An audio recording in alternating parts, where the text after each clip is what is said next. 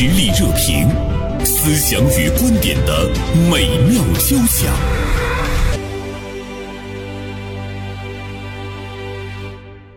母亲节刚刚过去啊，今天大连晚报名笔视线的执笔人徐锦，呃，写了一篇文章。家长会上哽咽发言，母爱别陷入一场自我感动。呃，同时呢，今天我们请进直播间的还有呃小帆工作室的创始人小帆做客呢我们的直播间。徐锦，为什么你特别关注到有一些母爱，它是一场自我的感动？有什么事情特别触动你？算是有点离经叛道吗。我可能特别不希望被钉在一个就是含辛茹苦的这个母亲形象的十字架上。嗯，就举一个简单的例子吧，就是我怀孕怀我儿子的时候，就是我是那个孕吐反应特别强烈的人。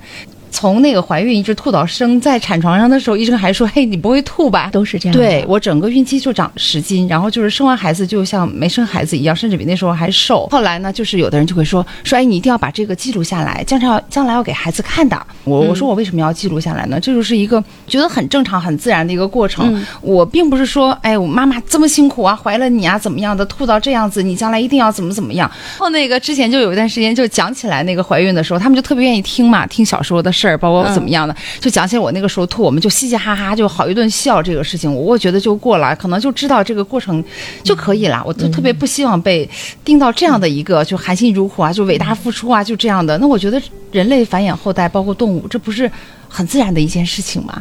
啊，对。所以前一段时间看到这个福州的母亲在家长会上就哽咽流泪，就是我从来不玩游戏，我从来不打麻将，然后我是零社交，什么就全身全意的，就是为了这个孩子，都初二的孩子了。孩子一回来，他就一直坐在旁边，然后就这样的。但是孩子可能他的这个成绩啊，没有达到这个妈妈的预期，然后这个妈妈就在家长会上就哽咽。母爱真可怕！你在那儿难道不是在监控他吗？嗯嗯，就这样的，就像看那个监狱里的犯人一样。哦，对，很多的孩子学习的时候，他要把门关上，对他不想看到他妈妈在，要不然坐在门口，要不然来回走。他说：“你是看我的士兵吗？”哎，小帆，你看的那个福州的这个妈妈哈。呃，为什么有一些妈妈她呃特别愿意舍身去付出，抛开她自己的一切，所有的身心全在孩子身上？嗯嗯，其实从专业的角度来讲，这种妈妈呢，就是我说的戳心一点哈，她不是为了孩子，她还是为了她自己。她在她的成长过程当中，一定是经历了一些事情，比如说她的不如意，就是她的生命当中可能会有一些自己的梦想。可是他自己没有办法去实现的时候，他会把这个梦想传递到孩子身上。他自己觉得是希望培养一个优秀的孩子，但是其实呢，嗯，如果从心理学角度讲，这是投射，他是把自己的这个梦想投射投射在了孩子身上。那实际上他就没长大。其实我最近在看一本书，是叫《不成熟的父母》，因为我也是会给家长推荐一些书哈。我们最近看的就是这本书。我看这本书的时候，我当时就是又我会对照我自己，也会对照我的父母。就是我在现实生活当中看到很多真正能走得远的孩子，他一定是有一个身心健康的根基。那这个呢，就是孩子从小到大，当他独立之前，家庭给他的东西。而这些东西呢，就是如果父母没有意识到说这个孩子的独立意识，或者说人和人之间的这个边界感有多重要的时候，他可能就跟孩子没有办法独立的各自生活。所以说，其实这个妈妈呢，她是把自己的生活绑架到了孩子身上。所以，对于一个孩子来说，他不单要扛起自己未来的这样一个梦想，还要扛起甚至整个家庭的梦想。所以说，很多孩子在这种管控下，其实这不叫不叫爱，是一种管控。然后呢，孩子会窒息的。然后可能在他没有办法独立生活的时候，要么他就是忍着。然后呢，整个孩子的天性就已经完全被压抑住了，他没有自己。那这样的孩子长大之后，他一定是幼稚的。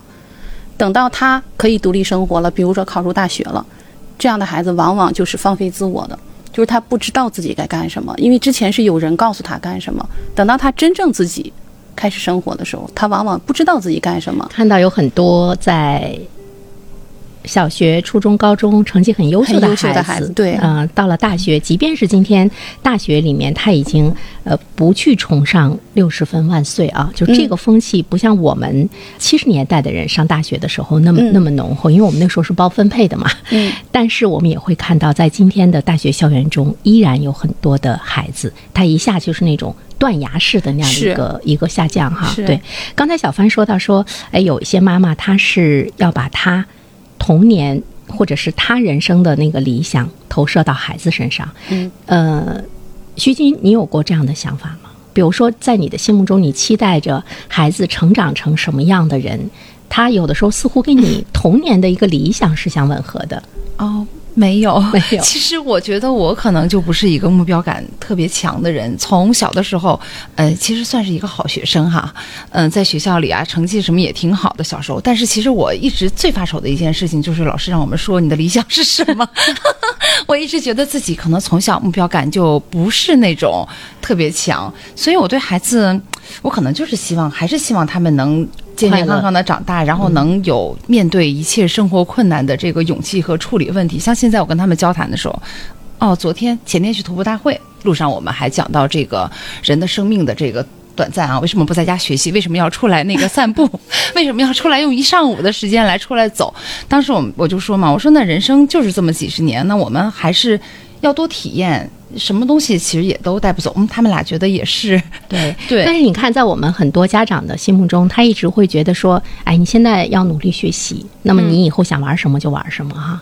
我儿子小的时候呢，我记得有一次他坐滑梯坐得特别开心的时候，我去喊他，我说赶紧回家吃饭，吃完饭了写作业哈。他说你让我再玩一会儿。嗯。我说你为什么老玩它？你不好好学习。完，他就跟我说：“他说妈妈，坐滑梯只有我这个年龄才能享受到乐趣。你觉得你这样，你还能坐滑梯吗？” 好厉害啊！我觉得他有这个是是这个对这个叩问。啊，他当时就一下子就让我清醒了，你知道吗？哈、嗯我说那行，你玩吧。对，刚才徐锦说，他说，哎呀，人生就是这么几十年。呃，我们去徒步，我们去散步，可能孩子没有学习，其实他获得了另外的一份东西哈。人生不只有学习啊。对，那天我看到一句话，我觉得他说的特别好。他说，呃，散步是我们跟自己的灵魂和我们跟周遭的风景对话的这样的一种、一种享受。嗯其实我觉得对孩子来讲也是这样的。嗯但是我们很多的家长他。他比较忽略这个哈，他会认为孩子在成长的过程中学习学习就是很重要。小凡，你们在接触很多家长的时候，在这一方面的共识性是不是很强？很多家是是，就是现在有一个非常普遍的现象，也是特别可怕的现象，就是很多家长，比如说从阅读的角度，他会让孩子看很多书，但是他会发现说，孩子看了这么多书，他为什么真正要思考的时候，孩子什么也没有？没有感受是吧？对对，我跟家长经常说，尤其是低年级的孩子，一到三年级的孩子，不要在周末的时候把他所有的时间填满。我们知道现在家长给孩子报的班儿是满的，就是我们一到三年级的孩子，比如说想挪出一个时间让孩子来参加一个沙龙，没有没有时间。所有的孩子时间拿出来一看，大家没有一个共同空的时间段儿，而且基本上是满的。我说你们知道现在为什么孩子看了这么多书，他甚至你问他一个问题，感受性的东西、思考性的东西，他答不出来，原因就是孩子是被填满了，然后他并没有消化。我说一到三年级的孩子呢，他一定每周要有半天的时间，三四个小时。我说你什么都不用管他，你就给他放在一个他喜欢的地方，是家还是说小区的那个院子里，还是说图书馆都可以，就完全让他干他想干的事儿。我们的孩子是小学生，周三下午是放半天假的。其实从教育的这个课程的设计上，这半天假是要让孩子完全放空的，这应该是属于他的时间。是但我们又给他填满了哈。是其实这里面我们就会说到，就是我们的家长对孩子期望。太大，所以呢，不单单是让孩子全力以赴，家长也会全力以赴。他也很疲惫。对，妈妈也会全力以赴，甚至于牺牲了自己哈。当一个孩子的生命中出现了这样的一位妈妈的时候，她真的能够教育出他心目中的孩子吗？就是徐锦，周围没有同事跟你说：“哎呀，别让孩子玩疯了，赶紧好好学习吧。”有同学的家长呀，包括同事啊，可能也有的人会劝我说：“那个你要抓紧了呀，怎么怎么样的？”就是周末出去玩，朋友还会问他成绩怎么样啊？啊，我说挺好的，我说还可以。也没有上学前班，我们家两个孩子，哦嗯，既没有上学前班，也没有任何超前补课。儿子也会回家问我说：“我们班同学他们都在提前补课呀，妈妈，我我怎么没有补课呢？”我有的时候就跟他说：“我说，我觉得小学的这个现阶段的知识，如果你需要全力以赴才能去完成，那我觉得真的是没有没有什么必要。他如果是全力以赴，每天要提前学，然后天天的在刷卷儿，然后才能取得一个不错的成绩，那我觉得他没有后劲可能你也就这样了。后来会越学 越累的这样的孩子。对，就刚才小凡老师讲到的一个，我特别有感触。就前一段时间吧，有一个新闻，就是大学要有那个家委会，那当时我觉得太震惊了。就是我觉得现在小学、中学可能家委会需要家校联系沟通什么事，我们上大学的时候，我觉得都已经是个成年人了，嗯怎么还要有家委会去给孩子沟通在学校的事情？你都摸不着，他不知道在哪个城市。对，就啊我觉得怪现象。对，我觉得这个确实是 孩子的断奶期实在是拖得太长了。他那个就太晚了。我觉得真正独立的孩子，他越往后的时候，其实家长应该是越轻松的。如果说你之前就靠着这个管控的方式带，你会发现就是整个家庭会越来越疲惫，就是那种焦虑的情绪，那种埋怨的情绪。其实我们说真正的母爱，它是无条件的。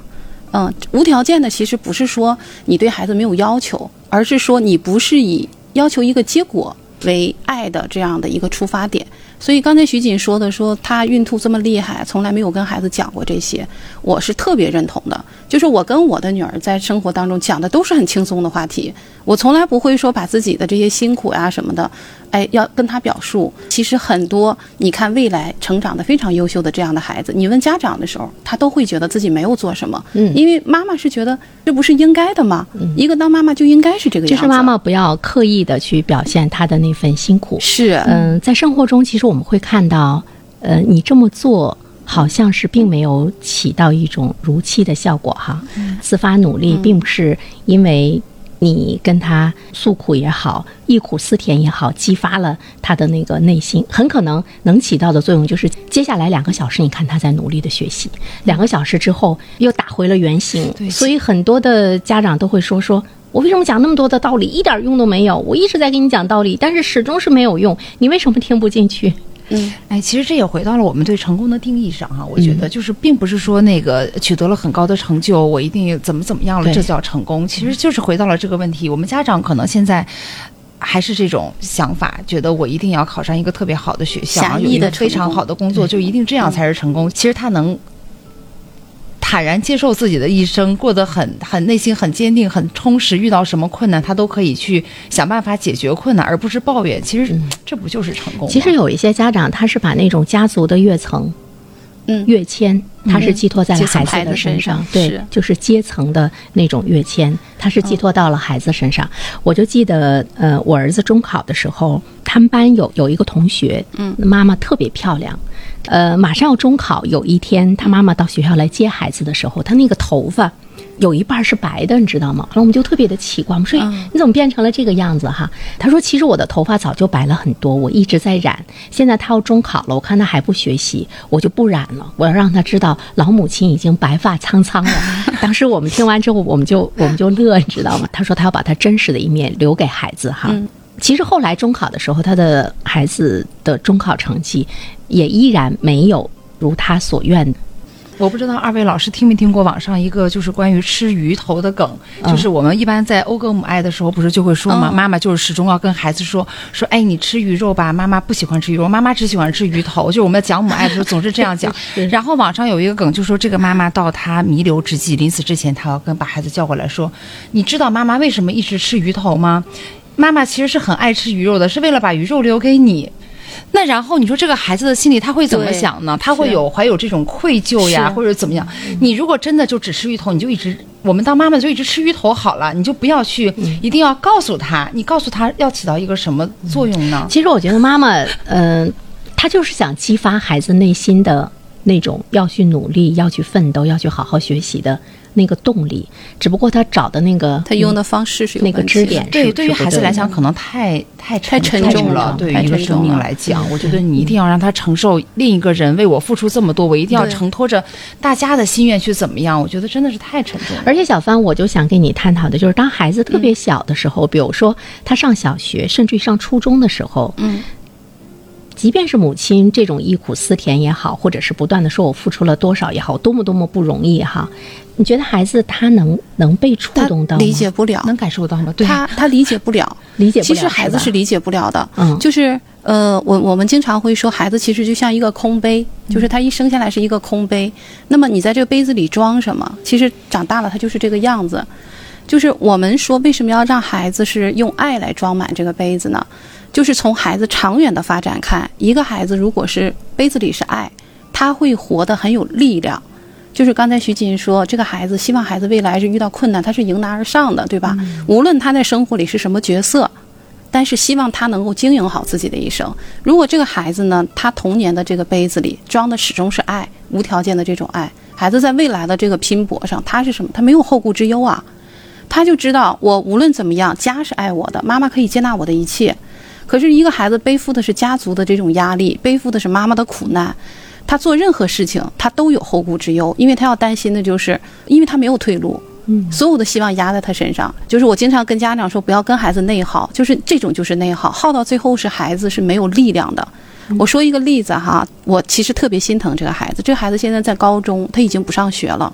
就是之前在同龄孩子当中呢，这个孩子的才华是我非常欣赏的，这孩子能画能写，然后对他自己未来的规划其实一直都有，但是就是因为妈妈的那个教育方式，就是我给你花的每一分钱，我都要让你知道，我给你花的每一分钱，我都要见一个结果。中考前，这个孩子基本上就崩溃了。因为我跟这孩子感情很深，就说白了，就是我带着他参加的中考，但是考得非常不理想，所以到了高中呢，一个月之后就辍学了。前两天告诉我就已经开始吃药了，就是这个样子，是抑郁了。抑郁了。然后呢，还有的孩子就是，嗯，我一个家长跟我讲的，就当时我的这个学生呢，在在学校里的时候，就他不是那种很拔尖的孩子，但是家长理念非常好，就始终培养孩子的这种健康、优质的这种品格。然后呢，等到大学的时候，这个孩子就说白了，一飞冲天。他妈说，你根本不用管他，他做得非常好。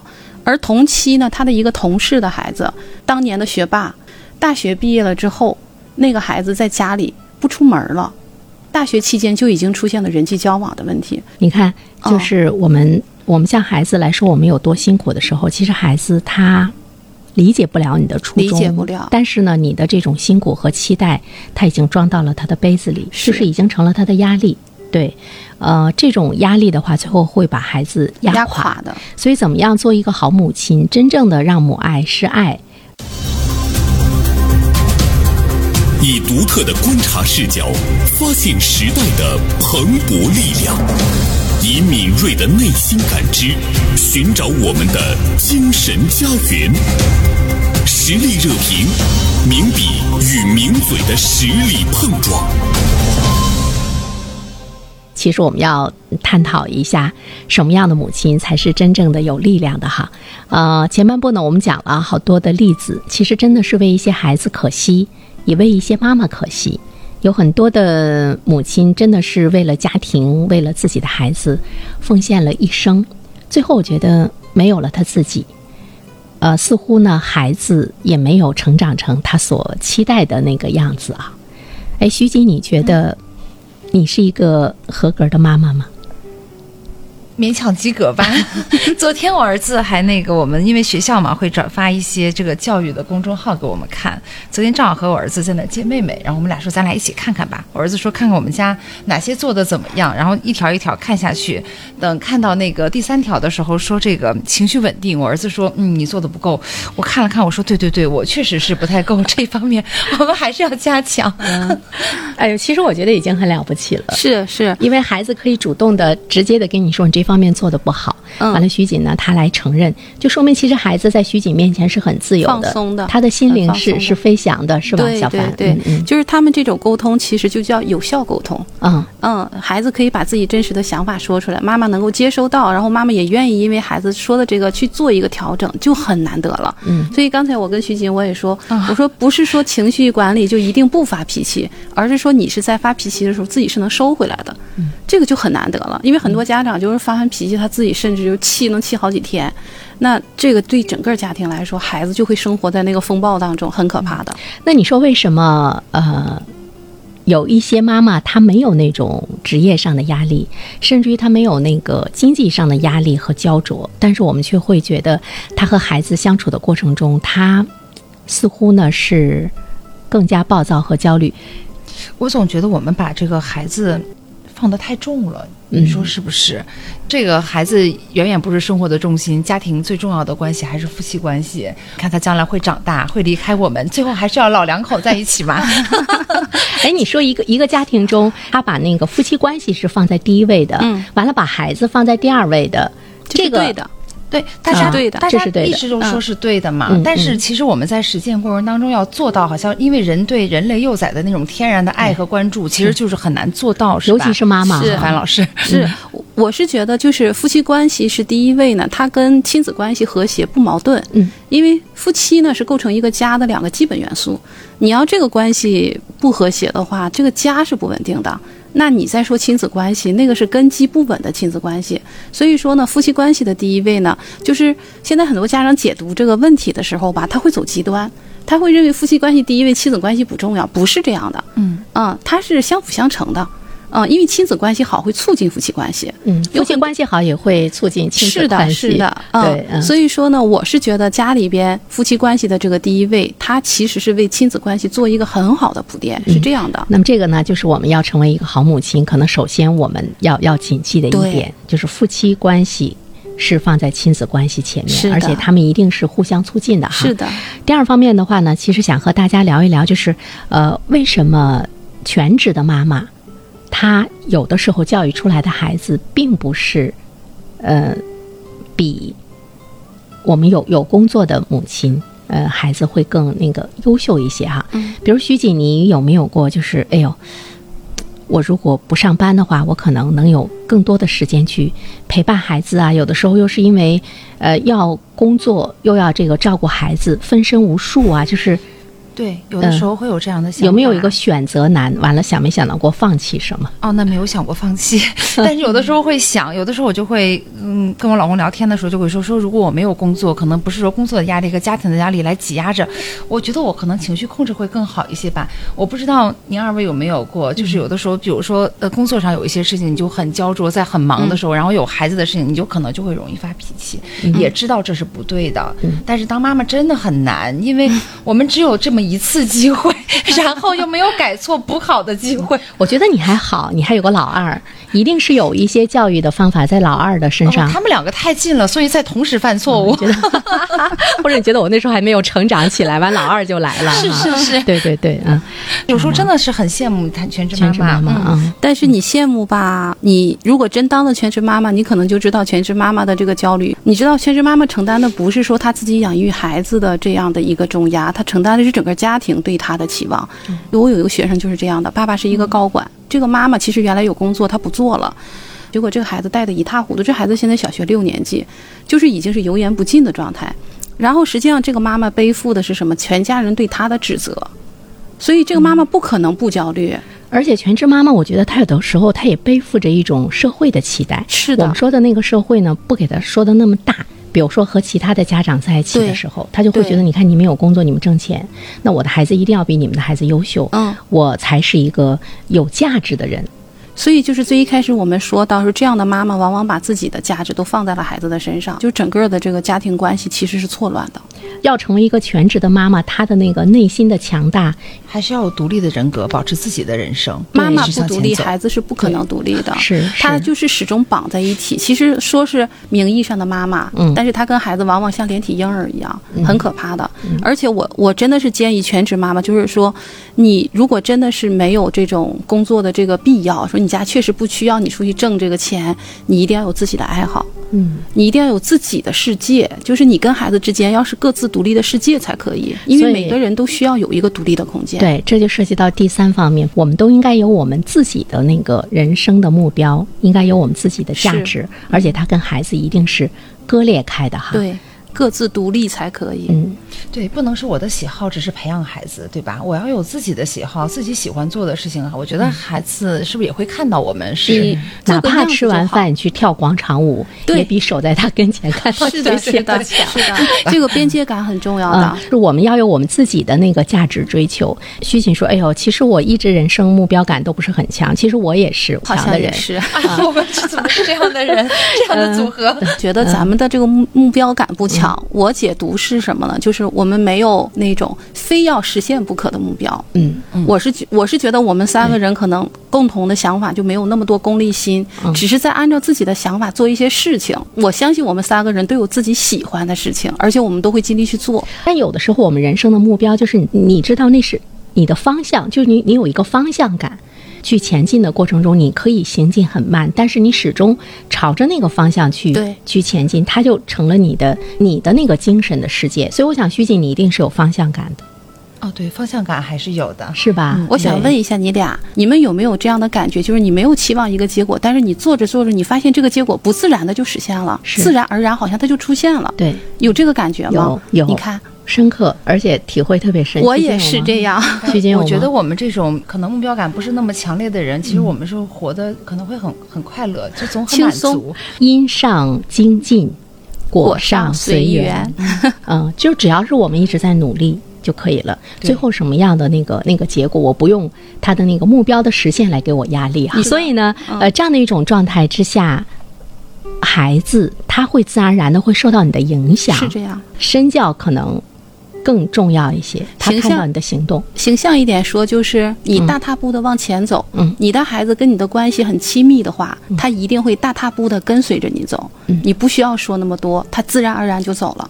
这就是引领。所以关系是第一位的。对，所以我们要是作为父母一直在后面使劲的推着孩子呢，他很累，我们也很累。是的比如我们已经都是成年人，我们在职场上也是摸爬滚打几十年了。嗯，但是我觉得，如果每天都有一个人在后面监督着你，用鞭子抽着你，你这块做的不好，那块做的不好，你为什么不这么做的时候，我们也很烦。我们知道他是让你变得更好，但是你也很烦。我们也会叛逆啊，会叛逆十几岁的孩子，他可能更是无法承受对对这些。，但是如果谁夸你一下，你也会很开心。是的。那么这个称赞，尽管你觉得他言过其实，但是他会推动着你往前走。嗯有的时候我们由己推人哈，只有你自己，你会去想孩子。嗯，我觉得妈妈要做温柔的水，不要做一个火热的那种火焰，啊会烧到孩子。啊温柔的水推着孩子慢慢走。啊！我昨天呢看到一篇文章，呃，我在今天的节目中特别想给大家读一下这篇文章。呃，之后呢，我们每个人准备一句结束语啊，今天节目的结束语。嗯，小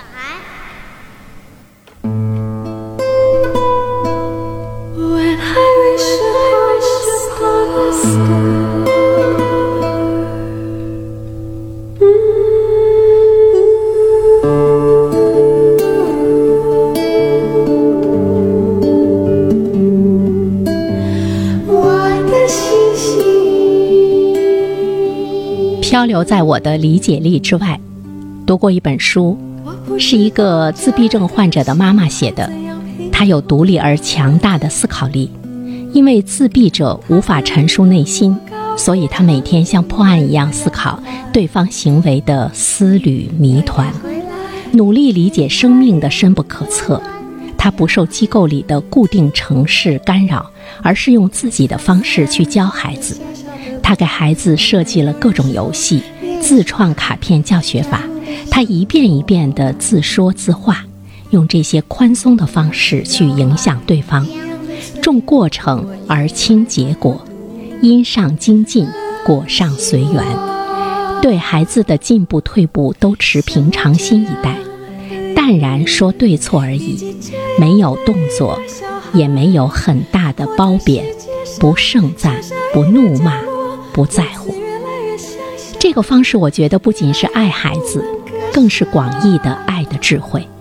比如，有的人个体气息非常强劲，总是极为热烈的赞美和激愤的批评，至于褒贬，只看你与他们自设标准答案的吻合度。说白了，他的批评和表扬其实是一回事，因为他掌握了定义权，而你只能拼命揣测接近他设置的标准，否则就要被勒令修改。把生命这一场落寞天地的自由写作，硬是给碾压成服从他人意愿的应试作文。生命至大的喜悦是创作的快感，所以我一直觉得做艺术工作、写作是极之幸福的，因为这种工作不是当工具人，而是让天地从无生有的生出来未曾存在过的精神风景，而每个人都能拥有的创作机会，就是创造自我。它会让人从心里长出幸福感。这个创作权利一旦被剥夺，人是无法从迎合他人的标准中获取幸福的。我也力图让我的孩子保有忠实于自我的勇气，而我觉得作为亲人及朋友，我能赠予他最好的礼物，就是提供让勇气继续熊熊燃烧的自由。不盛赞，不怒骂，不在乎，这是留有活动空间的爱的智慧。爱原来是误导。严格管控确实会让一些孩子短时获胜，但长远来看，被架空自我的孩子是极其痛苦的。他们是真正错失了人生的空心人。青春期是孩子自我意识的重要发育阶段，母亲迟早要退场。只有这个自我，才是将来他人生的掌舵。我们一定要好好的保护他，让他发育壮大，照顾他的一生。我总对我的孩子说：要清楚自己要什么，专心一搏就行，不要顾及我。我的意向不重要，你不是为我而活的。所有的亲密关系都如同修行，看君行坐处，疑似火烧身。过度热烈、浓烈的紧贴关注，被焦虑、紧张困在心牢，犹如心火焚烧，也将他人拖入无边的火宅。种子有其自带的完整生命流程，我们只需要培土浇水。接下来就是把我挪开，不要拼命地散发我的气味，去干扰生命的成长周期。爱之所以艰难，就是因为信心不易得。爱必须包含对生命的盲信，我们要相信生命自会完成它自己，也要去除傲慢。孩子不是我们立规矩教育出来的成果，他只是生命完成了他自己。理解是爱的默契，但对另一个生命的不解，一人对方漂流在心灵荒岛，认领属于他的那份生之孤独，却是在整个生命广度上更浩瀚的爱。跟星星一样轻，跟水果一样新鲜，花一样芳香。像我这样的一个女人。刚才我们给大家读了这篇文章，是尼哥的一篇文章，《漂流在我的理解力之外》，其实就是妈妈在谈怎么样去教育一个孩子。如果你对他的生命不理解，但是呢，你依然去让他认领属于他的那份生之孤独，这是更浩瀚的爱。是，嗯，允许孩子跟你不一样，允许他长成你没有想到的那个样子。嗯，对，其实另一个生命体，从我们把它生出来之后，其实跟我们已经脱离了。他真的，他一定会跟你不一样的。我觉得是要接受。对，是，啊、其实承认个体，承认孤独，哈，嗯，承认不同，是，我们自己如果成长为一个很优秀的个体的话，你有什么担心孩子会走歪呢？嗯，好，再次感谢二位做客我们的直播间，谢谢，再见。嗯。再见。OK，女人你小孩。When I wish upon a star,